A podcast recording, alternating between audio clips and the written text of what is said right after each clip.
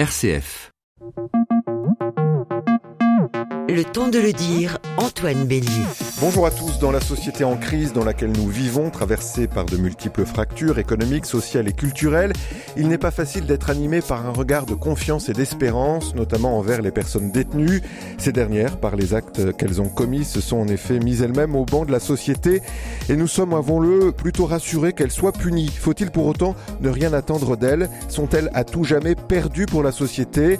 Leur réhabilitation est-elle une vue de l'esprit? Terme de réhabilitation renvoie au titre d'un texte Les réhabilités, écrit au 19e siècle par un prêtre dominicain, le père Jean-Joseph Lataste. Il y évoque justement son espérance au sujet de femmes criminelles auxquelles il avait prêché une retraite, sûre qu'elles aussi, aidées par la grâce de Dieu, pouvaient se relever et retrouver leur place dans la communauté sociale et ecclésiale. Nous savons que la société pardonne peu, voire rarement. Pourtant, sans nier les torts subis, le chemin du pardon ancré dans la dynamique d'une justice restauratrice peut contribuer à faire retrouver aux victimes et aux coupables leur part de dignité perdue.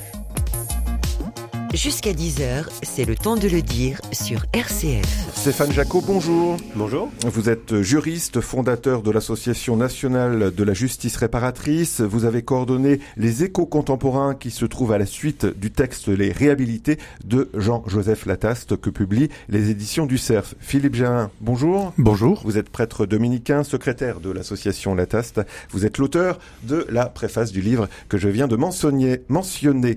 Henri Gémillet, bonjour.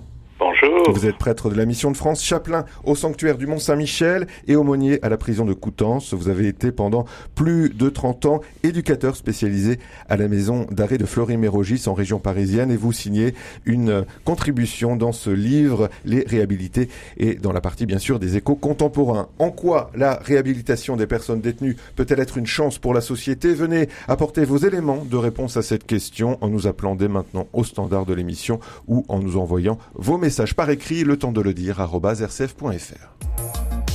Vos questions, commentaires et témoignages au 04 72 38 20 23. J'aimerais pour commencer qu'on s'arrête quelques minutes sur la figure du père Lataste, du père Jean-Joseph Lataste. Qui était-il, Philippe Jamin? Pourquoi a-t-il opté pour la vie religieuse chez les dominicains? Alors, euh, c'est, quelqu'un qui est né en 1832, qui euh, avait une vocation. Il, a passé quelque temps au, séminaire de Bordeaux, qui formait, mais son père n'était pas très favorable à sa vocation. Il va être orienté euh, vers l'administration, dans les contributions indirectes, où il va commencer à faire carrière. Donc, il va travailler pendant sept ans, je crois. Voilà, euh, il est envoyé euh, à Privas, puis à Pau, et il reviendra sur. Euh, il été à La Rochelle aussi. Il reviendra vers euh, Bordeaux, mais c'est un élément triple élément déterminant, c'est-à-dire trois décès qui vont le toucher de, de, de très près. sa nourrice, qu'il avait gardé. Les quand... petits matins RCF. Alors, on a un petit Bruno problème technique là, Monsieur Bruno Fuma. Merci de couper votre votre musique. Voilà, c'est les aléas de la technique. Nous sommes en direct. oui. Vous connaissez ça, Philippe Génin, puisque vous avez travaillé à la télévision. Allez, Exactement. poursuivez. Voilà. Euh, donc euh, trois décès. Sa nourrice qu'il avait gardé quand il était malade, qu'il avait même emmené au sanctuaire de Verdelais, d'où il a eu le sentiment d'avoir été miraculé par l'intercession de Notre-Dame de Verdelais. Euh, sa sœur et marraine, qui était une religieuse de la sagesse, et puis la jeune fille dont il s'était épris euh, à Privas, et, et, tout cela va, va remettre en cause euh, sa vie. Il avait eu contact avec le père Lacordaire quand il était au séminaire, il le rencontre et puis euh, il décide de rentrer euh, chez les dominicains. Un peu tardivement, mais euh, voilà que dès 1960, il est ordonné en 62 et en 64, on l'envoie dans sa ville natale prêcher une retraite euh, pour préparer à l'adoration perpétuelle, y compris à la prison, euh, au dans la maison de force centrale euh, qui était l'ancien château des Ducs d'Épernon à Cadillac. Alors en quoi cette retraite justement qu'il va prêcher à ces détenus euh, condamnés aux travaux forcés, emprisonnés à Cadillac, on le disait près de Bordeaux, va le marquer profondément, Stéphane Jacot? Bah, Je crois que il, il s'aperçoit, il voit une réalité qui est celle du monde carcéral, et il se rend bien compte que euh, la sortie de prison euh, euh, va être un peu comme ce, fer rouge marqué euh, pour, pour ces femmes condamnées, et il leur propose un lieu d'accueil. il a cette intuition de, de, de, de créer ces, ces lieux d'accueil pour ces, pour ces femmes sortantes de prison et qui va concrètement être une voie de la réhabilitation, même une voie de l'oubli, je crois plutôt. c'est-à-dire repartir à zéro avec une nouvelle vie, avec dans un lieu dans lequel on est accueilli et où on peut repartir complètement à zéro. Mmh. Concrètement, c'est ce qui manque aujourd'hui dans notre euh, système euh, carcéral. N'oublions pas pourtant une mission prison qui est celle de préparer à la sortie et, et concrètement, euh, on a plus l'impression aujourd'hui que la, la, la, prison a cette première mission qui est de protéger la société des personnes qui sont donc enfermées, mais, mais concrètement, il faut aussi, et ça fait partie de l'exécution des peines, préparer à la sortie. On se retrouve un peu dans un même contexte aujourd'hui où, je l'espère, euh, l'écrit euh, du Père Lataste, euh, qui est aujourd'hui actualisé par des versions contemporaines, et d'ailleurs, dans, ses contributeurs, on a, on a un ancien garde des Sceaux, qui est Dominique Perben, qui, qui le souligne et qui dit effectivement, il faut absolument, c'est urgent, euh, donc de mettre en place des alternatives à la peine et surtout bien préparer à la sortie. Alors on va revenir hein, sur la situation actuelle et sur ce qu'il faudrait améliorer dans le système carcéral, mais j'aimerais revenir encore une fois sur l'intuition du Père Lataste. Avec vous, euh, Henri Gémier, qu'est-ce qui vous touche dans cette figure du Père Lataste et dans son intuition euh, auprès des personnes détenues? Ah, C'est assez surprenant. Je trouve que le Père Lastase il a été lui-même touché par ce que chaque personne détenue euh, est touchée. Euh, à l'intérieur de la prison, on ne peut pas oublier le choc carcéral parce qu'on est complètement mis en dehors du monde. Et ce choc-là provoque intérieurement quelque chose d'assez mystérieux d'ailleurs. Je voyais un détenu hier qui n'est pas à la prison pour une longue peine, mais avec lequel ça extraordinaire parce que c'est ce, ce choc dans, dans, ce milieu inattendu, c'est ça surtout, c'est inattendu. Personne ne pense aller dans ce milieu-là. Et puis tout le monde, on, a une idée générale, mais le jour où on passe la porte, alors que euh, tout d'un coup il y a quelque chose de très profond en vous qui, qui ressurgit, et pourquoi je suis là? Qu'est-ce que j'ai fait? Et à ce moment-là, c'est mystérieux. Moi je suis toujours surpris de ça, surtout depuis que je suis aumônier, apparaît une lumière que j'appelle Dieu. Et le hmm. Père Lastas, je suis sûr que, entrant pour la première fois dans ce contexte, il a été lui-même saisi par ça. Oui, pourtant, Père Philippe Janin, il avait quelques a priori, il le dit dans ses écrits. Ah bah oui, parce que Cadillac, si vous voulez, il y a deux centres. Il y avait l'ancien château des Ducs Pernon, devenu euh, maison centrale et de force. Il y en avait euh, quatre ou six en France, hein, donc euh, une concentration. Il y avait 400 femmes là. Et puis il y avait l'hôpital psychiatrique en face. Donc Cadillac, c'était ça. Puis il y a les vignes et le bon vin autour, mais voilà. Alors, il dit, je suis rentré avec une certaine appréhension, parce que c'était ces femmes euh, de mauvaise vie, ces condamnés. Or, qu'est-ce qu'il va rencontrer? Une population extrêmement jeune. 90% euh, de, de, celles de ces femmes ont entre 16 18 ans. Elles sont là pour infanticide, pour avortement, pour pour avoir peut-être euh, s'être débarrassé de, de, de, de celui qui les avait fait souffrir. Et il a trouvé, je dirais, des gamines. Je les, en, en, 1864, euh, les filles qui avaient 16 ans n'étaient pas comme celles d'aujourd'hui euh, à 16 ans. Hein. Donc euh, il y avait, euh, c'était des filles qui s'étaient faites euh, violer à la ferme, dans la famille peut-être, qui s'étaient retrouvées enceintes. Il donne quelques exemples des filles à qui on avait promis le mariage, puis une fois qu'on les a engrossées, on les jette. C'est la honte de la famille. Donc je dirais c'était plus des victimes que, que des coupables. C'est-à-dire si aujourd'hui on appliquait les mêmes méthodes, on irait chercher euh, celui qui l'a violé et, et, et, MeToo fonctionnerait largement, le marquerait au fer rouge autrement.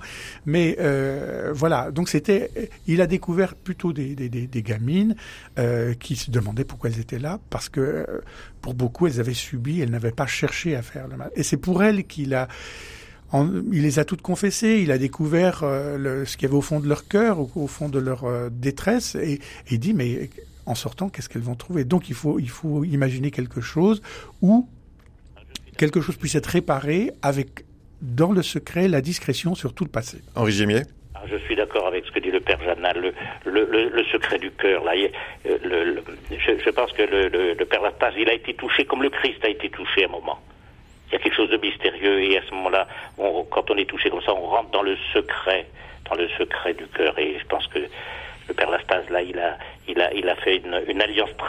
très forte entre ce qu'il a découvert, comme dit le, le père Janin, c'est quelque chose d'inattendu, même si on lui avait dit quelques mots, et puis cette réalité qui le, qui le bouleverse et qui, auquel on ne peut pas être insensible. Alors il le dit, je ne sais plus en quel terme exactement, hein, le Père Lataste, mais il y a des ressources de, de sainteté, y compris dans le cœur du, du plus grand pécheur. Exactement. Mm -hmm. Ah oui, ah oui, oui, ça c'est, très. Je trouve que c'est là, là, là, le Père Lataste a senti quelque chose qui, qu'aujourd'hui, c'est encore comme ça aujourd'hui. Hein, les, les, les, détenus aujourd'hui, il y a, il y a des moments, des, quelque chose de mystérieux. Voilà. Mais pour cela, il faut avoir un regard d'espérance, Stéphane Jacot. Je oui, disais en introduction, c'est ouais. pas simple de, de, de, pardonner. La société pardonne peu, voire jamais. Moi, je voudrais juste qu'on recontextualise un petit peu les choses, euh, Antoine Bélier, sur la période. C'est une période, euh, rappelons-le quand même, deux ans plus euh, Victor Hugo euh, publiait Les Misérables, euh, quand même, où, le républicain écrivait des, choses comme On ne doit pas désespérer de la capacité du criminel à se racheter. De la même façon, quelques temps plus tard, il y a donc Jean-Philippe, pardon, excusez-moi, le Père Latas qui publie également Les Réhabilités. Euh, et on est dans cette période, vous voyez, où César Beccaria, pour, beaucoup de juristes, César Beccaria donc a contribué à un système, au, démarrage d'un système carcéral. Et comment peu à peu, aujourd'hui, dans une période quand même où euh, ces, écrits restent très présents, les écrits de Victor Hugo, les, les écrits de Beccaria, les écrits du Père Lataste, et euh, comment on est arrivé aujourd'hui à un système aussi dur du système carcéral, qui contribue aujourd'hui à ce que quand une personne euh, sort de prison, elle garde cette étiquette d'ancien détenu et ça, ça évite la réhabilitation. Vous voyez, c'est c'est ça aujourd'hui qui fait que le 19e siècle étaient quand même plus difficiles. Étaient plus difficiles et pourtant et pourtant on favorisait les choses autrement. C'est-à-dire qu'on faisait en sorte qu'il y ait euh, davantage de, de, de comment dire, de, il y avait une culture de la réhabilitation à cette époque et pourtant c'était des conditions beaucoup plus dures. Le crime avait une autre euh, donc euh, mention, euh, ça avait une autre dimension, pardon. On percevait le crime différemment. Il y avait même certains crimes qui aujourd'hui sont, sont considérés comme des délits. Euh, donc la classification des infractions euh, effectivement a évolué, mais la perception de la personne détenue Bien au contraire, aujourd'hui, c'est durci. Philippe Janin. Oui, euh, on parle de Cesare Beccaria, euh, juste pour le situer, c'est un juriste du XVIIIe siècle, et, et, il avait euh, cette phrase dans, dans ses écrits il faut fixer un temps après lequel le coupable, assez puni par son exil volontaire, peut reparaître sans crainte de nouveau, sans craindre de nouveaux châtiments. Donc il y a un moment donné où, alors ça c'est, je, je tire d'un article, un excellent article euh, sur la prescription ou les limites de l'oubli qui a été publié dans Le Monde ce 11 janvier 2020 et euh, qui, qui, interroge comment le, le, la notion de prescription, qui n'est pas loin de la notion de réhabilitation, euh, qui, qui la touche pas par certains côtés, est remise en cause aujourd'hui par le par l'émergence de toute la de toute l'émotion autour des, des, des, des, violences sexuelles et y a-t-il une prescription possible pour ces crimes-là euh, Voilà. Et ce sont cet article, ce sont les juristes eux-mêmes qui s'interrogent sur sur ce droit à l'oubli qui était quand même primordial dans, dans le droit depuis la société romaine et qui semble être mis en cause mmh. un petit peu aujourd'hui. Vous êtes d'accord, Henri Gémier La question de la réhabilitation aujourd'hui, ah. c'est de plus en plus difficile de oui. l'accepter? Il y, y, a quand même quelque chose qui m'a toujours frappé pendant mes 30 ans de présence euh, dans une prison comme Fleury, mais aussi bien aujourd'hui dans une petite prison, c'est que la personne incarcérée, elle a l'impression que tout le monde sait qu'elle est incarcérée. C'est un sentiment extrêmement bizarre et je le vois encore même dans une petite prison. Et là, il y a, y a la, média, la, médiation de tout ce qu'on fait aujourd'hui par les médias. On, on, on ressasse, on ressasse, on ressasse. Et là, il y a quelque chose de nouveau, je trouve, dans la société qui fait que pff, ça fait comme une chape supplémentaire qui s'est ajoutée. Moi, je trouve que c'est un sentiment euh, bizarre. Euh, moi, mmh. je pensais qu'on aurait, on serait sorti de ça. Mais... Donc, à partir de là, eh bien, forcément, retrouver une place quand on a le sentiment que tout le monde lit sur votre front euh, d'où vous venez. Ah, et avec, bien sûr, le soupçon. Et c'est ça qui est terrible. Alors justement, comment mettre en œuvre concrètement cette réhabilitation dans notre système actuel? Nous allons en parler juste après cette première pause musicale. Vous avez la parole, euh, bien sûr, dans cette émission 04 72 38 20 23. Le temps de le dire rcf.fr. This is from, this is from Matilda.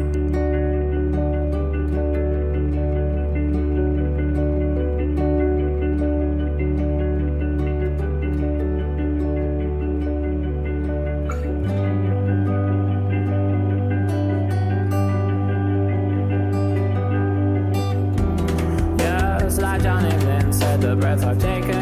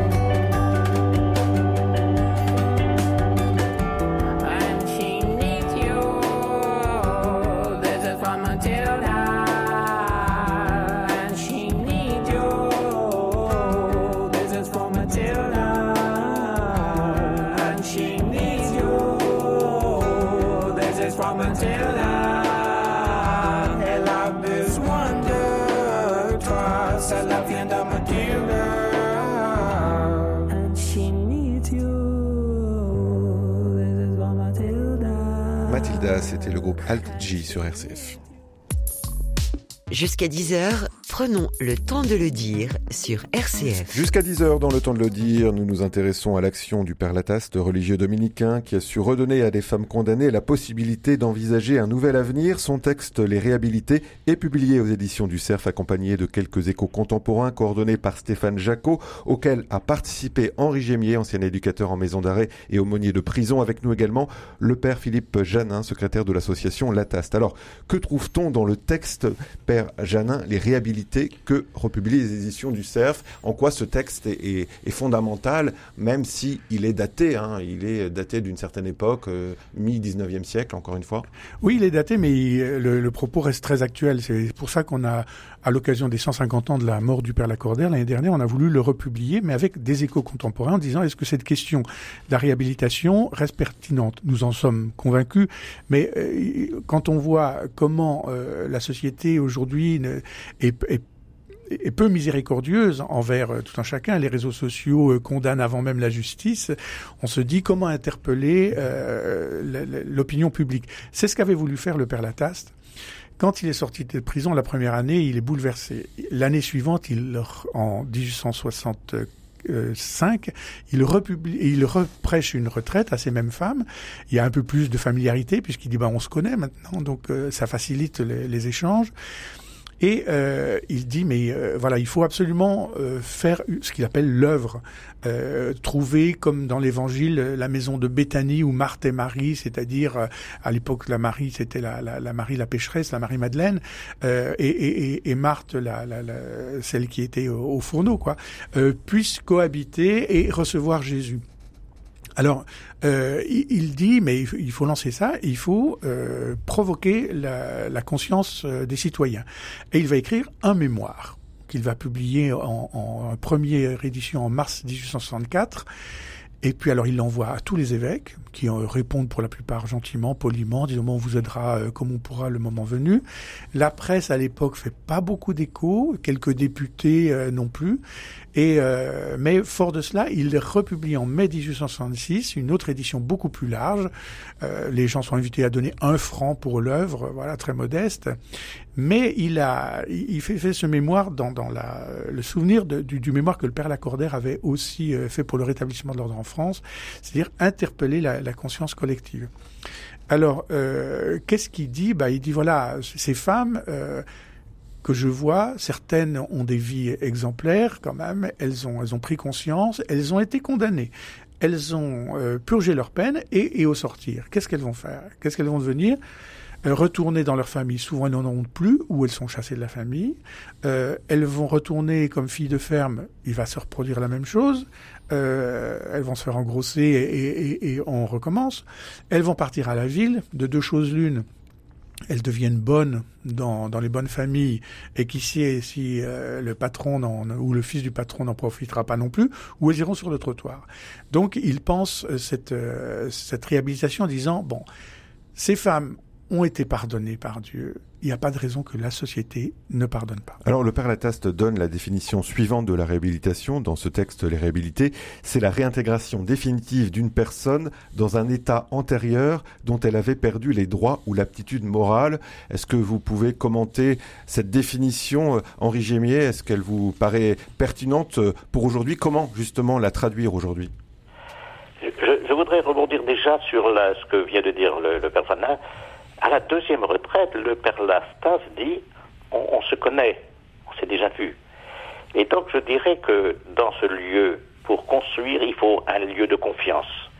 Et je pense que euh, l'expérience m'a montré, avec le temps, cette question euh, très très importante. Pourquoi je vous dis cela? Pourquoi je vous dis? Et je pense à plusieurs qui disent des choses essentielles. Et je pense à un qui m'a dit, mais vous savez, c'est Père Henri, c'est impossible de dire ça au psychologue. Je vous dis ça à vous. Donc établir un lien de confiance au cœur même de la prison, c'est ah, ça que vous voulez dire Pour moi, c'est la première. Et tant qu'on ne fera pas entrer plus de gens d'une façon nouvelle dans ces lieux, on continuera ce système avec des discours. Euh, moi, je trouve que j'ai été éducateur à 30 ans. Moi, j'ai toujours admiré la présence des aumôniers qui vont de cellule en cellule et qui font ce travail de confiance. Et pour moi, c'est à partir de là.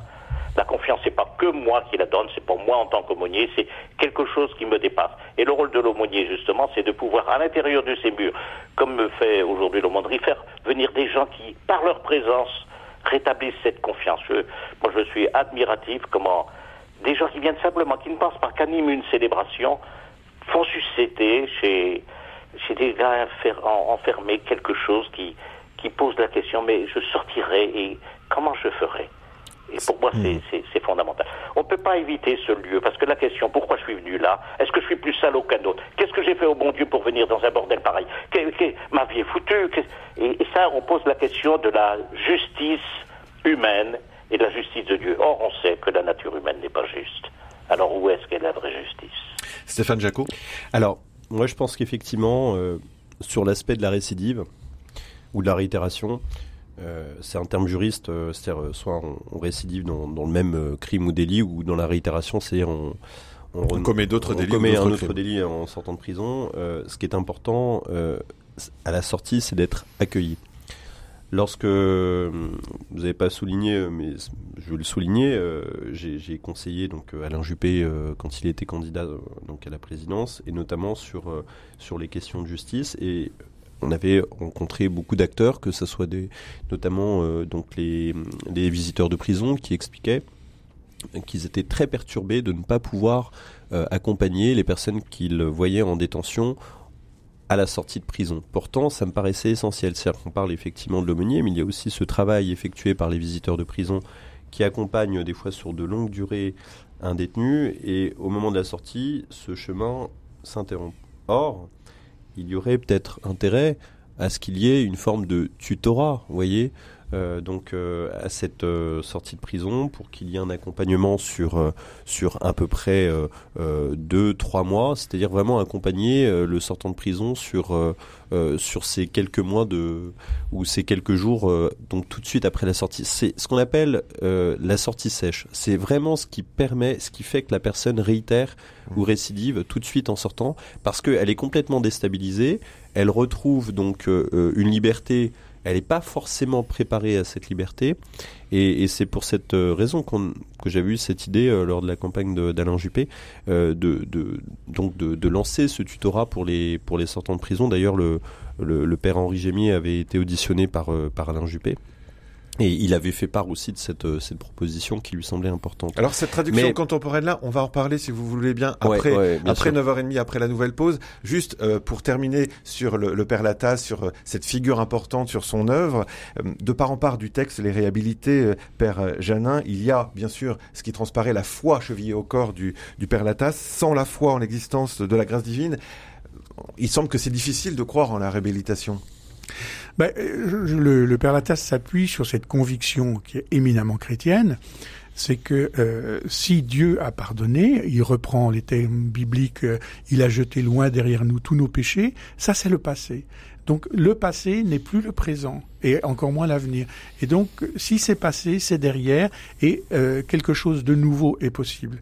Donc il part de cela et dit si Dieu a pardonné, euh, pourquoi la société ne pardonnerait pas? Et c'est presque un devoir à nous aussi euh, de, de, de pouvoir pardonner de donner un avenir possible à ces gens. euh, ju- juste en vous attendant dans le hall, puisque nous sommes dans les studios RCF à, Bayard, à, Paris, j'ai feuilleté la croix et il se trouve que ce soir, même sur France 2, euh, un mauvais garçon passe suivi d'un débat puisque c'est la thématique, est-on coupable à tout jamais à 22h30 avec Dupont-Bardet Voilà une question euh, qui peut illustrer aussi. euh, voilà, c'est l'histoire d'un gars condamné qui va essayer de refaire sa vie, qui devient prof de lettres et tout ça jusqu'au moment où son fils fait une connerie et tout son passé ressurgit et bien qu'il ait fait une réhabilitation presque parfaite, le, le- la résurgence du, du passé le remet à l'écart. Et, et- et donc voilà, Oui, C'est- une, une question d'actualité qui, qui passe ce soir. Justement, de cette question éminemment actuelle, on va continuer d'en parler jusqu'à 10h. Restez avec, avec nous, voici une nouvelle pause.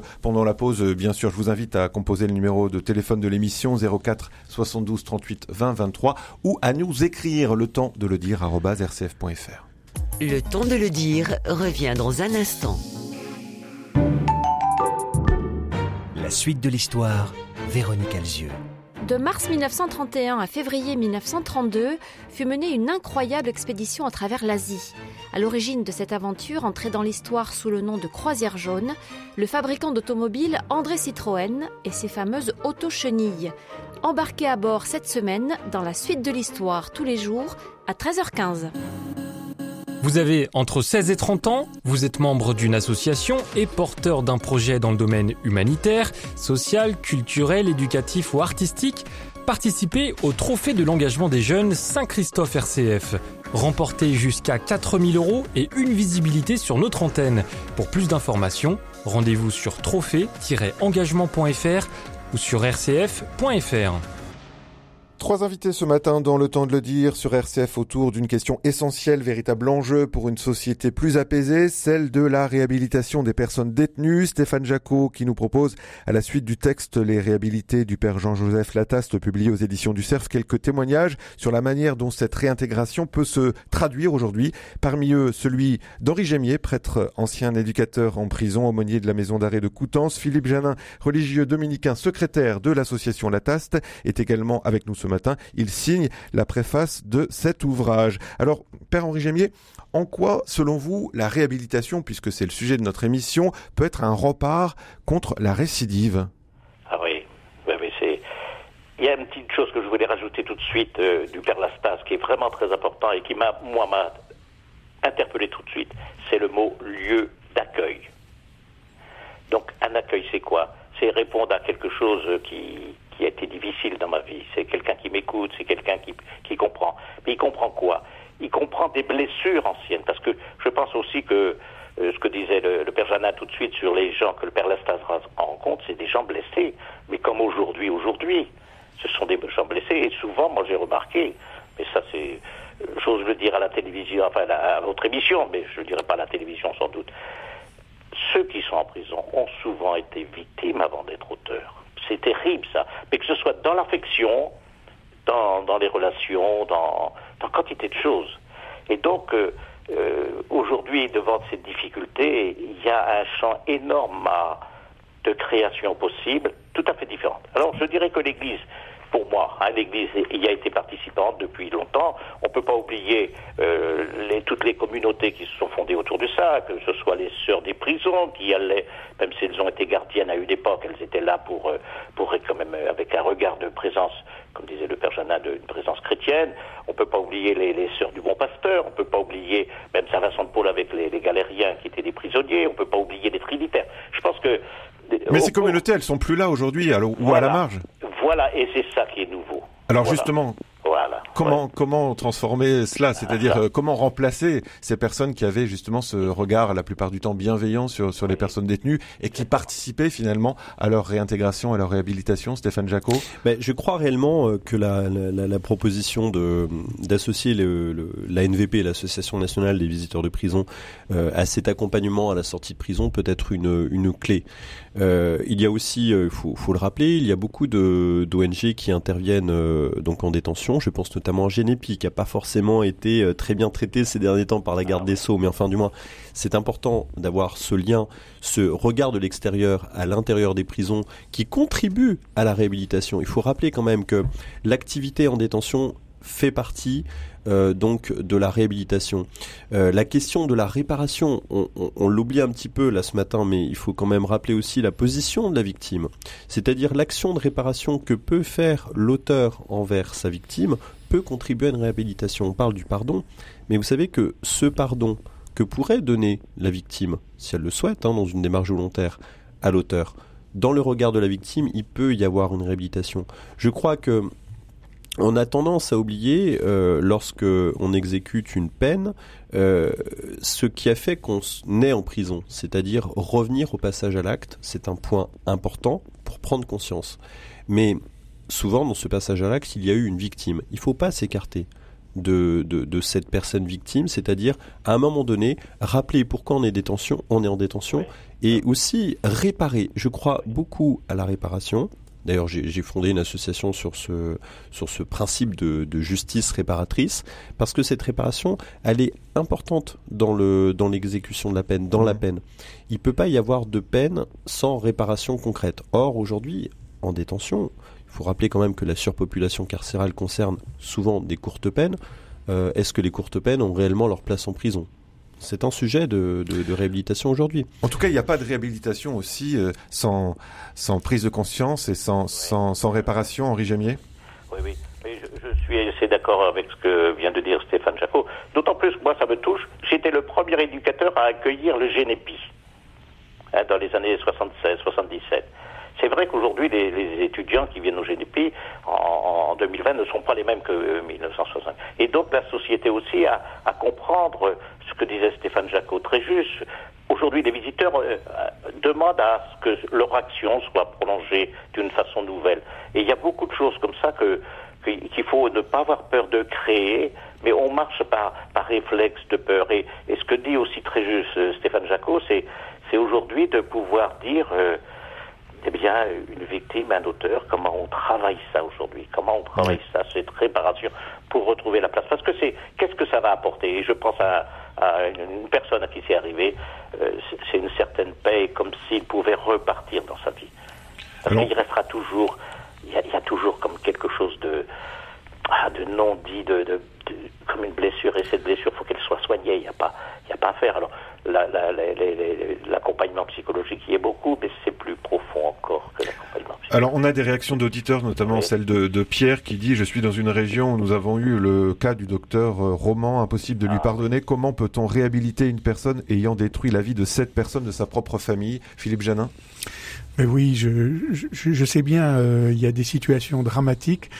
Je pense que euh, le, le temps euh, et puis un, regard aussi. Euh, moi, je suis, je suis blessé chaque fois que j'entends à la suite d'un procès euh, euh, dont, dont on fait mention à la télévision, l'issue d'un procès, des gens qui disent jamais je ne pourrai pardonner, jamais je ne pourrai. Je pense que la personne qui dit ça à ce moment-là, sous le coup de l'émotion, la- ne mesure pas qu'elle se, elle se- s'enferme elle-même dans une blessure qui qu'elle gardera toute sa vie jusqu'à ce qu'elle arrive à pardonner. C'est pas facile de pardonner. Il faut peut-être demander la grâce de- de- d'apprendre à pardonner. Ça peut prendre du temps, mais je- le pardon est libérateur déjà pour soi-même et puis aussi pour la victime. Et, je, je pense qu'il n'y a pas d'autre voie que, que le pardon. Quand, quand au cœur de, de, la, de la prière que Jésus en- enseigne à ses disciples, il dit pardonne-nous nos offenses comme nous pardonnons. C'est-à-dire que le pardon n'est plus que l'affaire de Dieu seul, mais c'est aussi le pardon mis entre nos mains pour que, pour que nous apprenions nous-mêmes à pardonner, pour, euh, pour nous libérer aussi de, de cette rancœur, de cette haine, de cette vengeance euh, peut-être. Euh, sinon, la vie est, Ouais. est- devient prison Ah oui. euh, pour celui qui, qui, qui, qui n'y est plus. Ah oui. Stéphane Jacot, euh, juste euh, un instant Stéphane Jacot, puis après je laisserai la parole à Henri Gémier. Vous avez publié il y a quelque temps un livre aux éditions Salvatore avec ce titre Pardonner l'irréparable. Alors est-ce qu'on peut pardonner l'irréparable? Vous savez, je veux dire, bon, moi, j'ai, pour ceux qui connaissent pas ma, ma vie, euh, j'ai été touché par un assassinat. Euh, et quand j'ai, eu besoin d'écrire cette question sur le pardon, euh, j'y associé euh, Jean-Marie Bigard, qui lui-même a été euh, touché par, l'assassinat de son père. Et dans cette interview très touchante, il dit lui-même, en fait, j'ai dû à un moment donné pardonner, et quand le jour où j'ai décidé de pardonner, c'était comme si je retirais un gros sac à dos, donc je me libère de ce sac à dos et je peux enfin avancer. Et moi, je vais vous dire, quand j'ai été touché par cet assassinat, j'ai ressenti de la haine, de la haine très profonde. Et à un moment donné, euh, c'est un peu euh, animal comme instinct, c'est-à-dire soit on rentre dans cette haine, ou soit, bien au contraire, on s'en libère et on décide de- d'aller vers le pardon pour pouvoir avancer et puis être dans une résilience. Et je crois réellement que c'est en nous, vous voyez, moi j'ai été choqué quand j'ai travaillé sur euh, le, le, texte que me proposait le père Janin. J'ai gardé des, des contacts avec euh, Alain Juppé et Alain Juppé me disait mais c'est assez incroyable quand j'ai été euh, nommé membre du Conseil constitutionnel, tous ces gens qui se sont euh, euh, jetés euh, sur euh, dans les médias pour dire mais on, on nomme un, un- un membre, on nomme un condamné au Conseil constitutionnel, mais où va-t-on? Je pense notamment à Bertrand Cantat, vous vous rendez compte, qui a exécuté sa peine euh, et qui n'a pas pu reprendre son activité de chanteur parce qu'on lui renvoyait à chaque fois systématiquement l'assassinat de, de Marie Trintignant. Enfin, vous voyez, vous vous rendez compte C'est-à-dire que aujourd'hui, c'est pas possible de, de, de pour, poursuivre sa vie normalement en sortant de prison, même si on a exécuté une peine, qui est quand même le principe même d'une réhabilitation, parce que le, le, le passé revient à la surface. Alors il suffit qu'en plus on était un peu médiatisé, que l'affaire était médiatisée, et puis on reste enfermé dans cette, dans cette affaire, vous voyez donc... euh, c'est Mais ça rejoint ce qu'on disait au début de cette émission. La société ne pardonne pas, Henri Gémier. Je pense que Stéphane Jacot l'a dit de quelque chose de très très important Euh, par rapport à son histoire personnelle, hein, puisqu'il a vécu un assassinat. Je dirais la même chose par rapport à ma propre histoire, qui n'a pas eu ce drame, mais qui a eu d'autres drames. Si personnellement je n'ai pas reçu ce pardon, est-ce que je peux le donner? Et pour là, pour moi, c'est là que intervient cet espace de la foi. Qui a donné le premier pardon? Est-ce que c'est un homme? Et moi, pour moi, la figure qui, qui, restera sur la question du pardon, euh, c'est le dernier dialogue que Jésus a avec un homme, c'est sur une croix de Pont-Larron. Tu seras avec moi. Et pour moi, c'est pour ça que dans les affaires dramatiques dont on tout de suite un, inter- un internaute parlait, c'est vrai, moi je reste silencieux. Qu'est-ce que vous voulez qu'on dise? Et là, on, mesure la fragilité de l'humain. L'humain, qu'est-ce que vous voulez qu'on fasse de l'humain? Il a fait ça. Mais alors, est-ce qu'on s'arrête à ça? Donc à ce moment-là, euh, c'est fini, c'est fini. Or, justement, le pardon que Dieu donne, il me demande de, de l'accepter quelquefois dans des petites choses de ma vie. Et pour moi, il n'y a pas de grand ni de petit pardon. Philippe Janin. Oui, euh, sur le Sur le pardon, on peut pas euh, faire l'impasse sur ce très beau texte de Vladimir Yankelevitch en 67, hein, Le pardon, publié chez Aubier, qui est quand même une grande référence. Et bon, ce philosophe juif euh, qui se prononce sur euh, sur les questions de pardon après la Shoah, hein, c'est-à-dire toutes les questions, peut-on pardonner à la place de il dit à un moment donné, je ne connais pas de pardon euh, absolument euh, gratuit, sinon peut-être celui de Jésus sur la croix. Ça rejoint le propos d'Henri. Euh, pour que Yankelevitch dise ça. Bon, alors après, euh, sa, sa thèse va, va avec l'imprescriptible euh, euh, va, va, va bouger, mais il y a quand même cette, cette force-là. Et puis je- une autre chose que, qui me venait en, en écoutant, le Dieu pardonne, oui, il faut apprendre à pardonner. Le- la, la société ne pardonne pas. On parlait de Bertrand Cantat, on parlait de... N'oublie euh, pas, en tout cas. non, mais elle, ne- elle, elle n'oublie pas, mais elle ne, elle ne pardonne pas souvent. Or, c'est là un point de contradiction que nous portons en nous. Euh, nous sommes très sévères sur les autres et nous voudrions être indulgents sur nous-mêmes. J'ai droit à l'erreur. J'ai droit à m'être trompé. J'ai le droit euh, et on doit me donner une deuxième chance, une nouvelle chance. Que ce soit parce que je, je me suis planté sur euh, sur mon mariage. Je, je... Là, on s'auto-absout. Voilà, et on, on revendique pour soi quelque chose qu'on n'est pas prêt à donner. Et là, il y a contradiction. Je pense qu'il faut que, euh, à un moment donné, il faut qu'on puisse se regarder dans la glace en disant, mais est-ce que ce que je demande pour moi, je l'accorde aux autres aussi hein? Voilà. Alors, il y a un auditeur qui nous envoie un message qui s'éloigne un petit peu de vos analyses, puisqu'il nous dit ceci, c'est Amadou de Grenoble, les gens qui pardonnent sont des gens faibles, car ils ne veulent pas voir la vérité en face, le mal qu'on a fait est toujours là. Une réaction, Stéphane Jacot, Henri Gémier? Henri Gémier. C'est ça, après tout. Moi, ça me. Mais alors, une fois qu'on a dit ça, bon, ben, on reste là. On reste là, bon, très bien. Moi, je veux pas être un faible, je veux pas. Non. Et c'est pour ça que euh, cette histoire du pardon, moi, elle me touche. Parce qu'elle renvoie. euh, elle renvoie. Elle me renvoie à moi-même, à moi-même. Voilà. Après. Comme moi, je peux un jour passer les murs de la prison. Moi, j'ai vu quantité de gens qui, qui m'ont dit jamais je ne pensais venir là. C'était pour les autres. Mais je- Bon, voilà. Philippe Janin. Oui, moi je crois au contraire que c'est c'est la force des, et la force des faibles que la capacité à pardonner. C'est beaucoup plus puissant que, que la vengeance, que, que la rancœur, que qui, qui nous pourrit la vie. Et euh, la, la capacité au pardon, c'est au contraire une grande force. Euh, qu'il faut demander parce que c'est ça qui est libérateur. C'est pas de montrer ses biscottos, c'est pas écraser l'autre, c'est c'est changer le, le, le, le registre. Et pour moi, c'est pas la faiblesse, c'est la force. Oui, on a une vision souvent caricaturale du, du pardon. Voir le pardon comme une faiblesse, c'est un peu une caricature, Stéphane Jacot, alors que vous Oui, l'avez dit mais- pour ce qui vous concerne, Non, mais je vous pense aviez que- une euh, haine en vous Oui, voilà. et vous l'avez dominée. Et puis il faut aussi euh, recontextualiser une chose, c'est que le, le pardon, ce n'est pas un oubli. Un pardon, souvent, c'est un chemin, euh, mais ce n'est pas oublier euh, ce qui a été fait et repartir complètement à zéro. Euh, et c'est un chemin, d'une part, bah, pour celui qui donne le pardon, mais aussi euh, celui qui. Et vous savez, moi, je, je voudrais qu'on on parle vraiment d'une chose, c'est ce qui se passe dans les dans les cours d'assises, souvent euh, dans les affaires de crime, et dans 90% des cas, le pardon euh, la demande de pardon est évoquée par l'auteur, enfin euh, par le présumé euh, coupable avant qu'il y ait la condamnation. Eh bien, c'est souvent, euh, alors euh, avec un brin de, manipulation, souvent de la part de l'avocat qui dit et qui incite, il faut faut parler de regret, tout ça.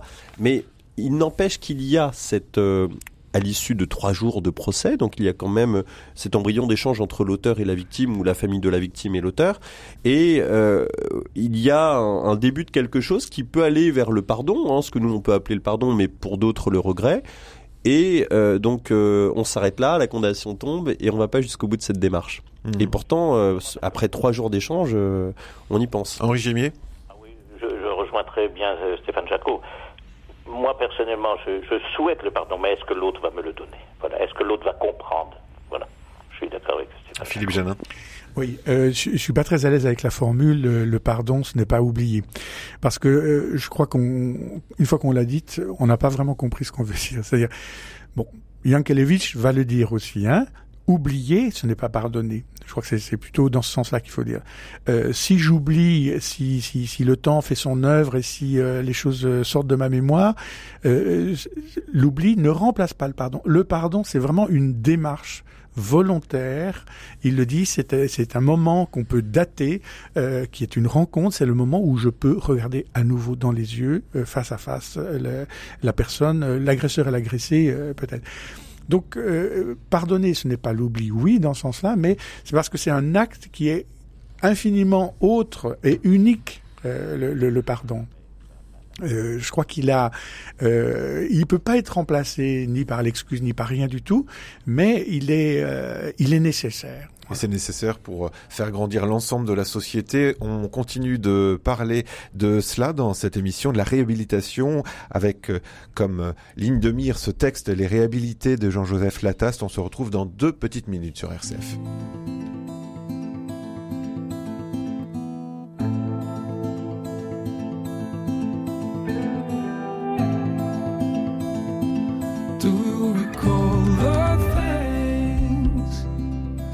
Used to give us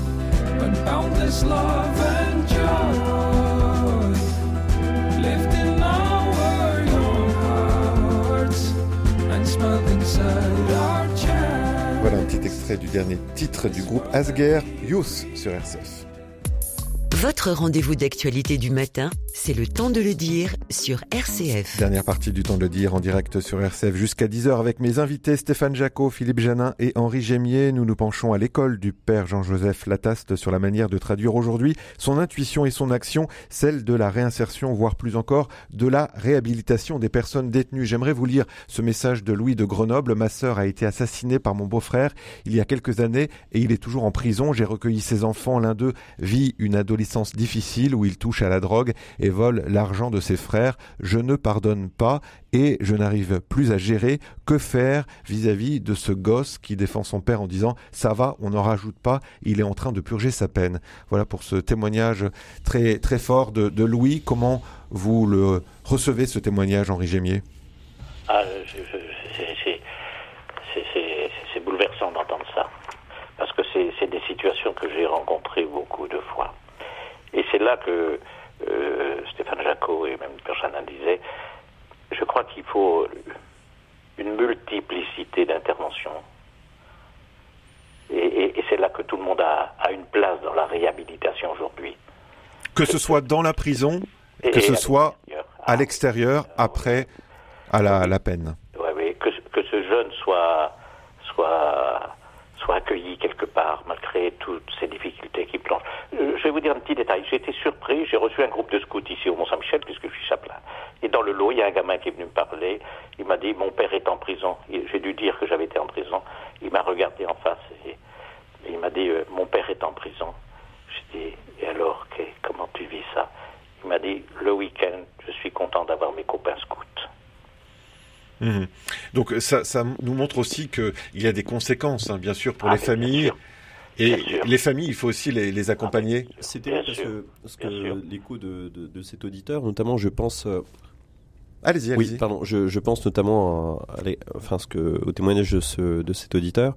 Et je me souviens de, de justement euh, la, la, famille de l'auteur, euh, donc euh, c'est-à-dire de la personne que j'ai perdue dans, dans un assassinat, et la maman dire que j'ai que j'ai rencontré au moment du procès, me dire mais vous savez c'est tellement douloureux pour moi quand je sors dans la rue euh, puisque cette affaire avait été médiatisée, on me pointe du doigt comme étant la mère de la criminelle, et, et c'est vrai que là moi ça me fait réagir bien sûr ce que ce que dit Louis, et vraiment ce qui est important c'est de ne pas interrompre le lien avec le papa et justement de faire en sorte que eh bien même si c'est c'est difficile d'accompagner cet enfant au parloir mais de l'accompagner et d'être là d'être une présence. C'est-à-dire euh, même s'il a du mal à pardonner euh, peut-être surpasser cette euh, ce sentiment et, d'accompagner cet enfant même s'il le fait pas directement ce pardon envers son son beau-frère eh bien peut-être que en accompagnant cet enfant et en interromp- ne pas interrompre le lien familial avec le père, c'est peut-être de cette façon qu'il arrivera à pardonner. Donc re- retisser les liens.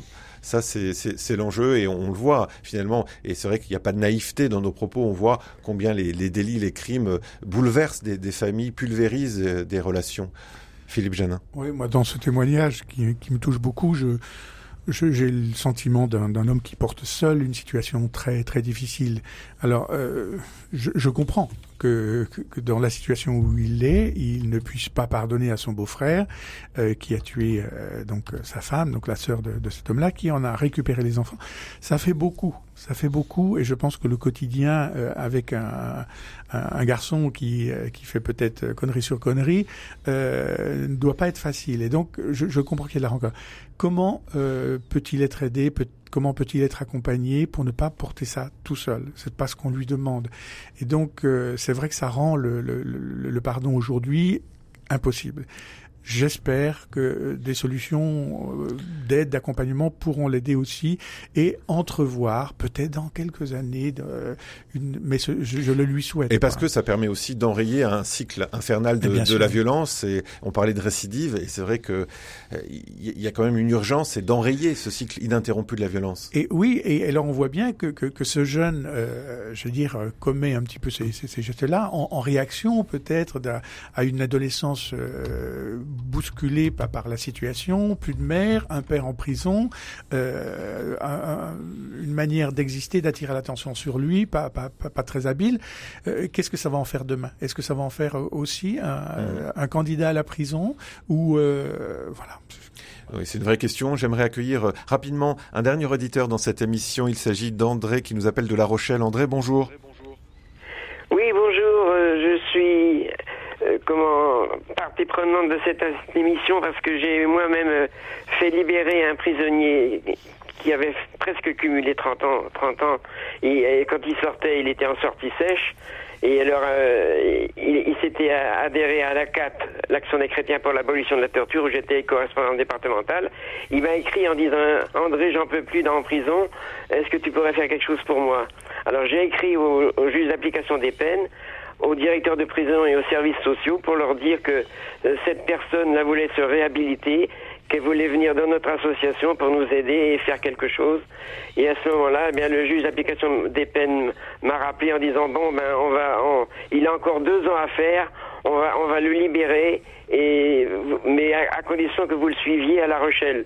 Donc il, il, a prévenu le juge d'application des peines de, de, La Rochelle et moi, euh, Pierre Letellier a été libéré parce qu'il nous a aidé à la 4, l'action des chrétiens pour l'abolition de la torture. Et maintenant, eh bien, il est, euh, il est libre, il s'occupe des, des, des, restaurants du cœur euh, et de, du secours catholique et tout ça. C'est oui. un gars formidable parce que il faisait des sorties sèches, c'était terrible, quoi. Merci Alors beaucoup. là, euh, vraiment, c'était un miracle. Quoi. Merci beaucoup pour ce témoignage. Il nous reste deux minutes avant la fin de cette émission. Une même question pour chacun. Soyez rapide dans la réponse. Comment développer en France une culture de la réhabilitation, Stéphane Jacot On touche là peut-être une, une, solution, on l'évoquait tout à l'heure. D'ailleurs, dans les échos contemporains, on a Jean-Marie Delarue, ancien contrôleur général des lieux de privation de liberté, qui le dit. C'est d'abord en améliorant les conditions de vie en détention, donc euh, procéder à des plans de rénovation des prisons, et puis aussi, comme le dit euh, l'ancien euh, garde des Sceaux Dominique Perben, ou comme peut le dire aussi deux anciens détenus qui ont témoigné, donc Karim Mokhtari ou donc euh, Jacques Le Sage l'important c'est vraiment d'être accompagné, donc peut-être demander en priorité des moyens au gouvernement pour euh, donc euh, développer l'accompagnement en sortant de prison. Philippe Janin Oui, moi j'irais simplement apprendre à changer notre regard sur les personnes détenues. Henri Gémier, vous avez le mot de la fin, vous avez une minute. je, je réagis beaucoup à ce, ce- ce- cette personne-là qui a, accompagné tant de choses. Trouver la multiplicité des rencontres. Moi, je pense qu'on ne peut pas seul sauver le monde. Il faut qu'on soit les uns et les autres ensemble. Je pense que si je pouvais, si ce garçon qui a son père en prison, il, pouvait trouver quelqu'un, un bon copain avec qui il échange, il avancerait. Parce que pour moi, ma question, et c'est là-dessus que je vais terminer, parce que euh, moi, je pense que l'homme ne peut pas se séparer de Dieu. Pour moi, et c'est ça le, le message du Père Lastas discrètement, dans ces lieux d'accueil, la question du sens. Et moi, ma dernière question, euh, je, je souhaiterais que que ce soit Dieu qui me la pose. Est-ce que tu t'aimes comme tu es? Et si tu t'aimes comme tu es, tu m'appelleras. Stéphane Jacot. Non, mais c'est un petit clin d'œil euh, au, au père euh, Henri euh, Gémier qui nous, qui était avec nous en antenne, mais on entendait les mouettes aussi derrière. Ah oui, c'est ça. Ah, ah, ah, donc c'était pas vraiment important votre prise de parole, Stéphane Jacot. Je pensais que Ah, vous alliez nous même. dire un truc Pour formidable. nous qui sommes à Paris et pour ceux qui ne, ceux qui sont loin de la mer, on entend les mouettes derrière Allez, le père Gémier. Juste un dernier mot, ce message de Christophe, il nous parle de l'association Les Relais Enfants-Parents. C'est formidable pour aider Louis, pour accompagner les enfants au parloir, voir son parent tel qu'il est. Merci pour ce conseil. Christophe, c'est la fin de cette émission. Merci de l'avoir suivi. Je renvoie à la lecture de ce livre, Les réhabilités et quelques échos contemporains. C'est publié aux éditions du CERF. Allez vous procurer ce livre et parlez-en autour de vous.